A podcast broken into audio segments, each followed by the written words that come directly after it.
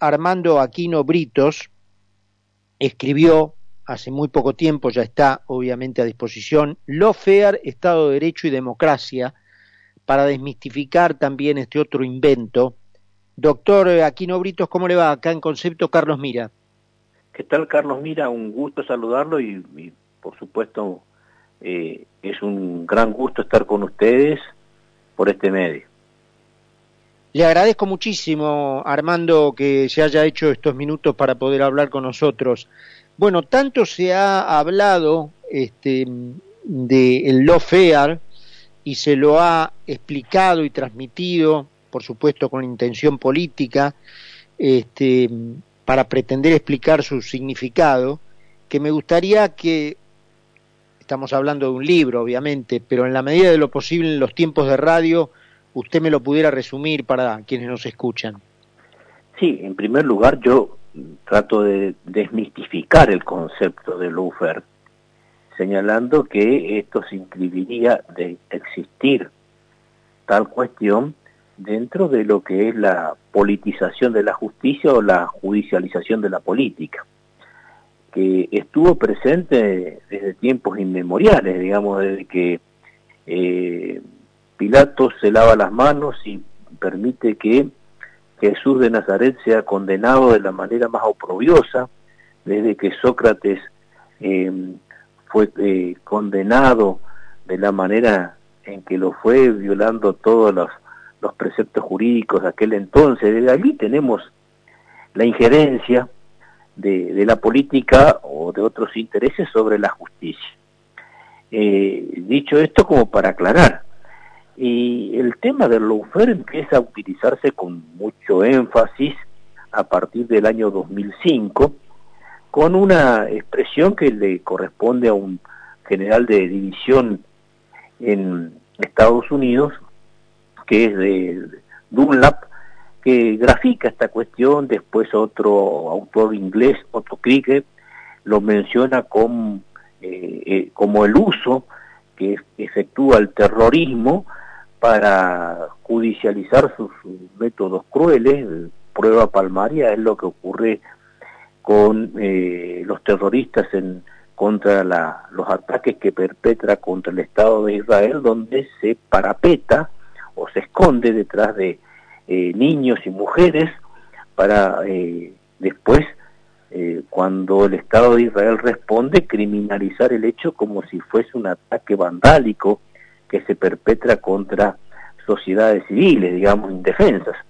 Bueno, desde ese lugar eh, eh, miran estos autores eh, esta cuestión y donde dice que se trata de conseguir por el medio de la justicia victorias que pueden ser menos cruentas en el ámbito que, que la acción puramente bélica. Esto es tomado desde lugares interesados diciendo que este es el método de la utilización del aparato legal como un arma de guerra contra eh, dirigentes políticos populares eh, por la finalidad de eh, institucionalizar un modelo neoliberal y que todo el periodismo, sobre todo los medios hegemónicos que son contestes o eh, partidarios de esta, de esta visión política, bueno, lo utilizan en su contra y eh, condicionan severamente al Poder Judicial para que emita sus veredictos. Y ahí empiezan a desarrollar una caracterización de este comportamiento soslayando eh, una cuestión elemental que es el que el la lucha contra la corrupción tiene una característica central porque justamente existen hechos que avalan este comportamiento imprescindible para los estados democráticos, que es que los funcionarios públicos no sustraigan los dineros públicos. Así de sencillo. Eh, doctor eh, Aquino Britos, ahora, eh, es decir, si yo lo interpreto bien, esta sería una mecánica eh, cuya imagen pretende transmitirse a la gente eh, de que la justicia se estaría utilizando como un arma para el sostenimiento de el neoliberalismo y de el poder hegemónico de ciertos sectores concentrados. Ahora, ¿yo soy idiota o la mentalidad dominante en otros en otro en otra manera de decirlo justamente el poder hegemónico de la Argentina el sentido común dominante de la Argentina de por lo menos seis décadas a esta parte ha sido justamente el populismo fascista, muy lejos del liberalismo.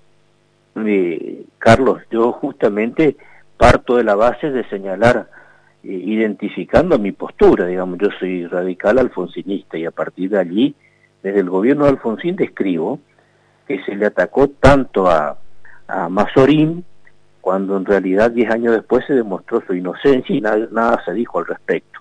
Y justamente el ataque vino del neoliberalismo en aquel momento de la derecha de Alzogaray para cuestionar la injerencia de la, del Estado en, en las cuestiones macroeconómicas.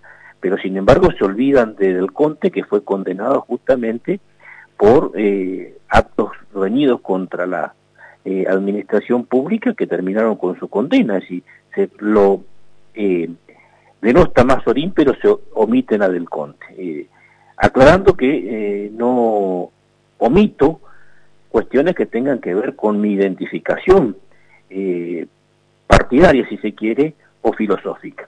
Pero después señalo lo que ha ocurrido con De la Rúa. Eh, a De la Rúa se le acusa del tema de, las coimas en el Senado de la Nación, cuando que en el tribunal oral se demuestra su ajenidad con el hecho, con 2.967 páginas de, eh, eh, el voto de la sentencia justificatoria de su absolución, pero también se dice que Aníbal Ibarra vaya a someterse a, una investigación por falso testimonio, se giran las actuaciones para que el Consejo de la Magistratura investigue el comportamiento del juez Rafeca y se queda en evidencia una maniobra que tuvo como eh, partícipes al señor Daniel Bravo, a Ponta Cuarto, y a quien eran en ese momento el, ministro jefe de gabinete, que era nada más ni nada menos que Alberto Fernández, el actual presidente. Esto quedó demostrado. Y después esto es convalidado con el fallo en la Cámara de Casación que tiene casi, le diría, el doble de los fundamentos que tiene el Tribunal Oral que, sobre que absolvió de la Rúa. Vale decir, un doble conforme, una doble revisión de esta cuestión de manera exhaustiva. Y todo esto se dio en, en, qué gobierno? En el gobierno de, de la doctora Fernández de Kirchner, de manera tal de que la persecución política en aquel momento estuvo orientada por el, la corporación sindical y empujada por el gobierno. Y si usted mira también a determinados acontecimientos, eh, va, a ver que hay persecución política contra periodistas, el caso de Santoro es el más elocuente últimamente, pero también hubo eh, denuncias eh, falsas sobre Majul y sobre otros, y también es cierto que el conglomerado de medios que se puede acusar como hegemónico que responden a una ideología liberal, tiene su contra su contrario, su respuesta, en medios que tienen su nucleamiento en usinas del gobierno y que están eh, solventados por la pauta estatal. Entonces, eh, no hay tal situación que pueda decir, bueno, acá tenemos un esquema clásico del lawfare, como quieren eh, confundir a la sociedad. Y, ¿Y usted cree, Armando, que Cristina Kirchner va a resultar digamos, va a salir adelante con este con esta eh, herramienta, con este invento, con esta idea de, de utilizar esta, este lawfare como para salir indemne de sus, de sus crímenes?